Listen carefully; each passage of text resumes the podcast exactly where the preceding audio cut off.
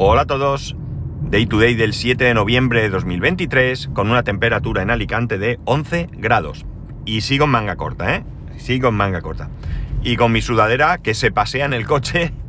Vamos, hace más viajes porque la llevo en el asiento trasero y cuando llego a casa ni me acuerdo de ella, así que está siempre aquí. Pero bueno, bien está, ¿no? Eso me permite tener algo en el coche por si un día realmente tengo frío. Y no quiere decir que no me la ponga. Ayer en el entrenamiento de mi hijo hacía un poco de viento, hacía fresco, está, el campo está en un sitio abierto y, me, la, me la puse.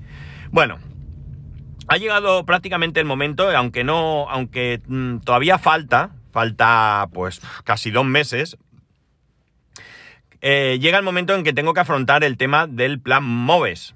Eh, el 21 de diciembre recogí el coche y bueno, pues ahora, en breve, tengo que, que realizar la primera revisión. Este coche es un coche eléctrico que teóricamente no necesita revisión, pero, pero bueno, en la marca lo exigen y además eh, tú puedes llevar el coche a la revisión donde te dé la gana, como cualquier otro coche. Pero esto conlleva varias cosas. En primer lugar, la pérdida de la posibilidad de actualizar el software.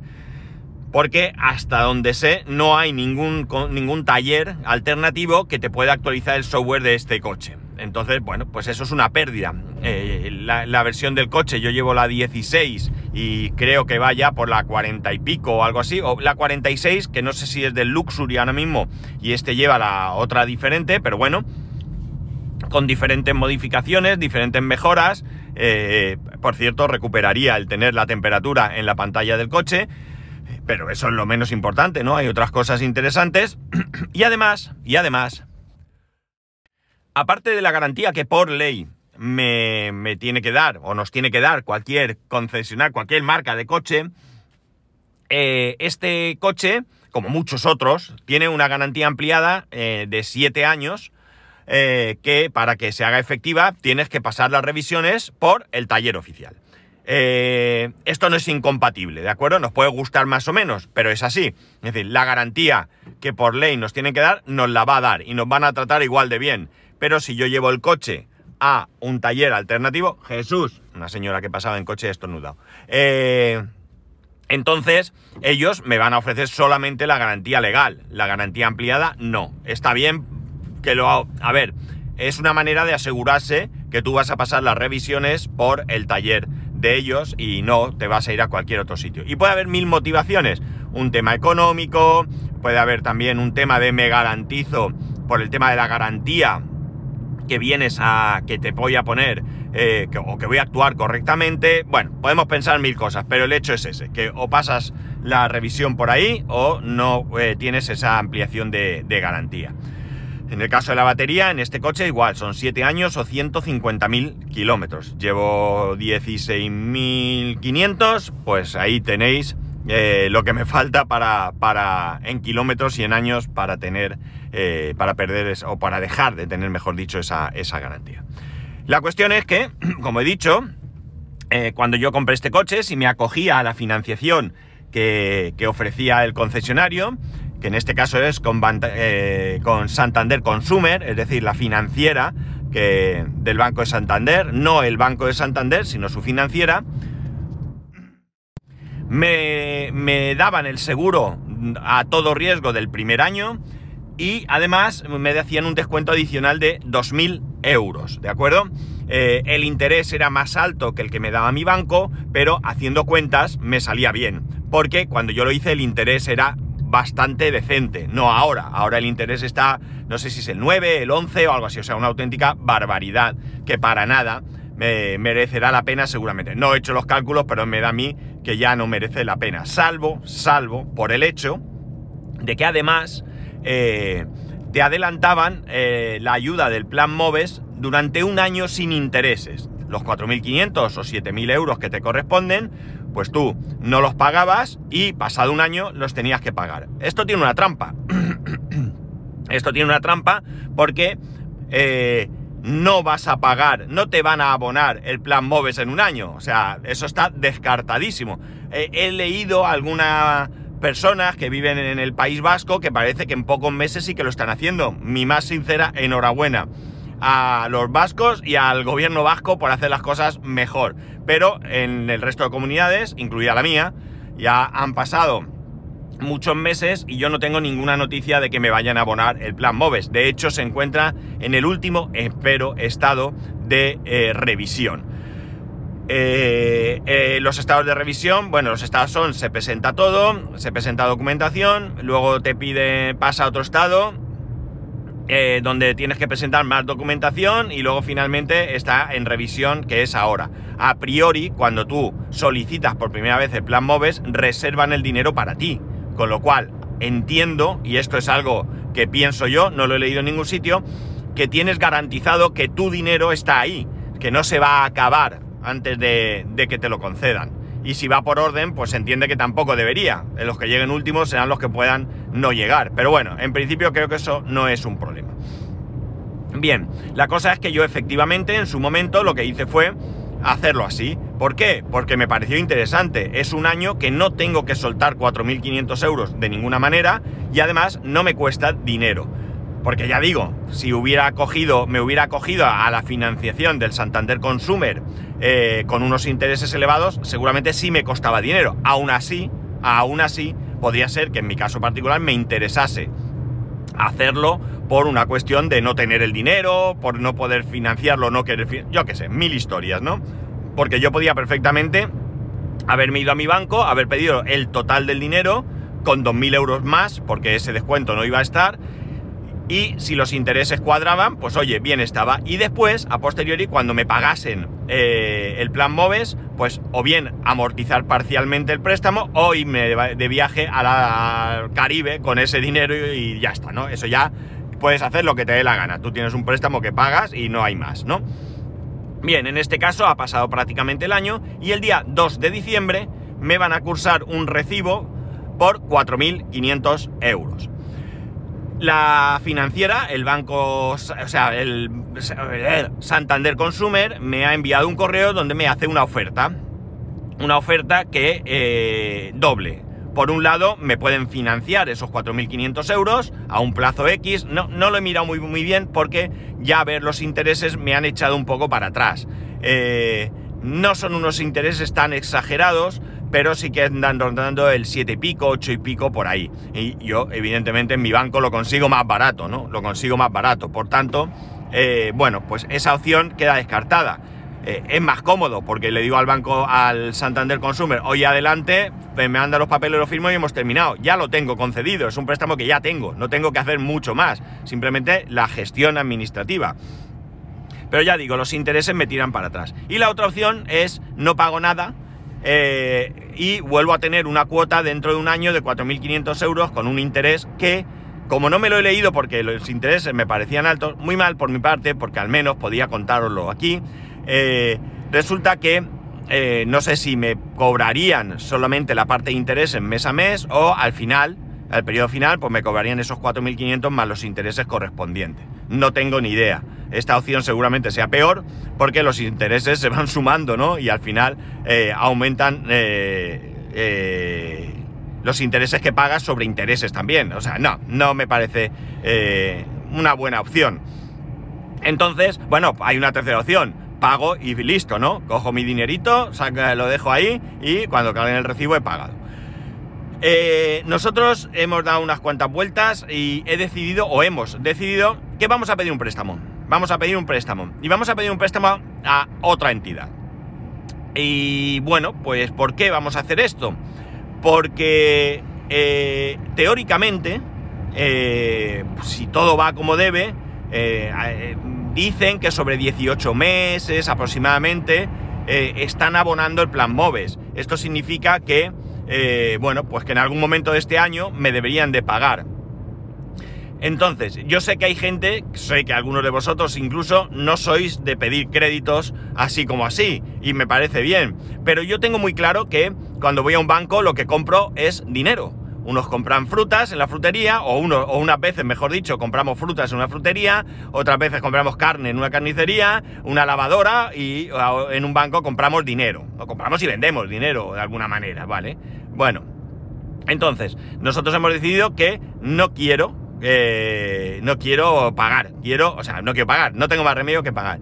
Pero he pensado que por unos pocos euros de interés, porque no va a ser mucho, me va a resultar muy cómodo. En vez de soltarle la pasta, yo voy a pagar, creo que son 80 euros al mes o así, ¿vale? Los meses que toque y por esos pocos euros de interés, 6, 7, 8, 9, 10, no sé cuánto va a ser, yo cuando llegue el momento amortizo cuando me paguen y de esta manera también, como los 4.500 euros no son para mí, ¿de acuerdo? Porque de ahí Hacienda se lleva un pellizco, pues es como si estuviera ahorrando esos 84 euros. Y esto es una pájara mía. Esto no quiere decir que sea la mejor opción, ni que vaya a ahorrar dinero, ni nada, pero estamos dispuestos a, eh, invertir eh, los intereses que nos vayan a cobrar simplemente por el hecho de no tener que desembolsar 4.500 euros eh, ahora. Insisto, ¿es la mejor opción? Mm, es nuestra opinión sobre lo que mejor nos puede venir. Eh, hay otras circunstancias que no vienen al caso que nos eh, llevan también a esto. Es decir, no es solamente un, ay, ay, que me quedo sin 4.500 euros en la cuenta. No. Eh, hay también otras cosas que ya digo, no vienen al caso y que nos, nos llevan a esta situación. Entonces, ya tenemos solicitado el crédito, ya está más o menos aprobado, hay alguna cuestión administrativa ahí porque esto sería para otro podcast, ¿no? La incompetencia de algunas personas cuando, cuando van a hacer su trabajo o la chulería, si queréis, de otras personas. Nosotros no tenemos ningún problema a la hora de pedir crédito. No es que seamos millonarios, pero tenemos un, un, historial crediticio interesante, aunque aquí en España no es como en Estados Unidos, que no tiene, tienes que tener un historial y tal. No.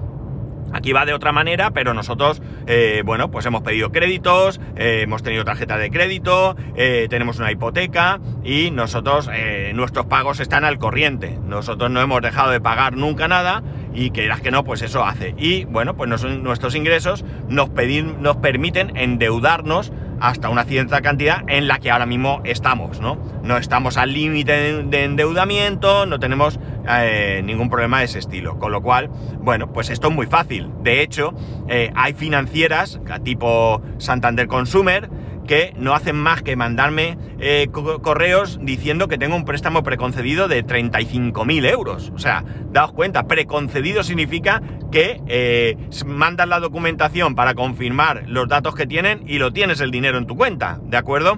Con lo cual, evidentemente, al interés alto que suelen dar las financieras, no al interés mm, siempre, generalmente mejor que suelen dar los eh, bancos. Entonces, bueno, pues ya digo, nosotros no tenemos ningún problema, pero aquí sí que es cierto que hemos tenido algún problema a nivel, eh, mm, yo creo que de la persona que nos ha gestionado, que realmente, pues, eh, bueno, pues ha ido poniendo trabas sin saber muy bien por qué, y nosotros, claro, le hemos ido dando en el morro porque nosotros cumplimos perfectamente. De hecho, eh, he hablado con otra persona, nos ha confirmado que este crédito que este tío nos, ha enviado un correo diciendo que está denegado está aprobado en el sistema.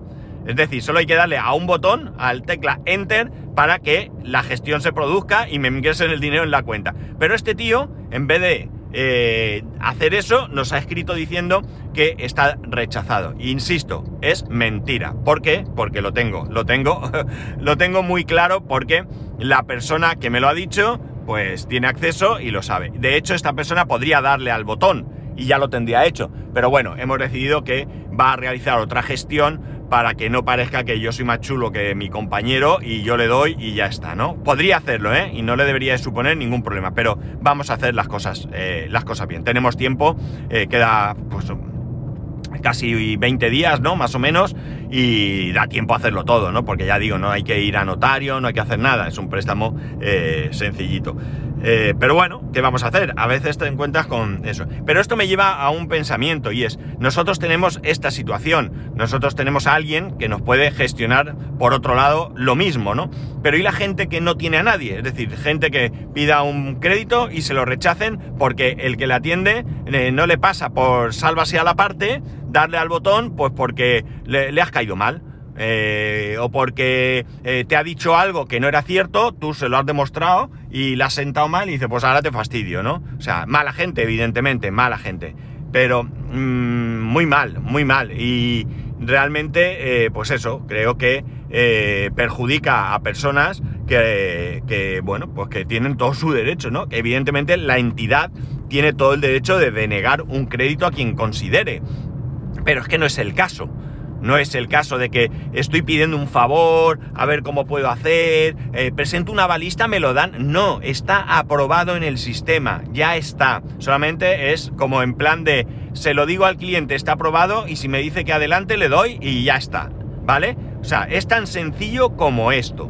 Pero bueno, pues este tipo eh, ha decidido que, bueno, que, que él es el, un ser supremo que está sobre el bien y el mal y que no nos va a conceder el, crédito. Bueno, creo que esto no va a tener más recorrido, se va a solucionar porque ya digo, es que está aprobado, solamente tiene que gestionarlo otra persona y, ya está. Y cuando esté, pues estará y se acabó. Y bueno, pues me entrarán ganas, lo que pasa es que no lo voy a hacer porque no tengo ninguna necesidad de entrar en conflictos, pero me entran ganas de escribir un correo y decirle, idiota, mira, ¿ves? ¿Eh? Esto estaba aprobado que tú no sabes quién soy, y esto suena muy mal, porque va de chulo, pero cuando digo que no sé quién sabes, tú no sabes a quién conoces, o qué relación tienes, o lo que sea, que te pueda dar una información que tú no te esperas que alguien sepa. En fin, volviendo al tema principal, esta ha sido nuestra decisión, ya digo, no espero que nadie me aplauda diciendo qué gran decisión, cada uno tiene sus circunstancias, su forma de pensar y demás, pero eh, bueno, nosotros hemos dado unas cuantas vueltas y hemos pensado que por, eh, nos viene mejor hacerlo así y ya está.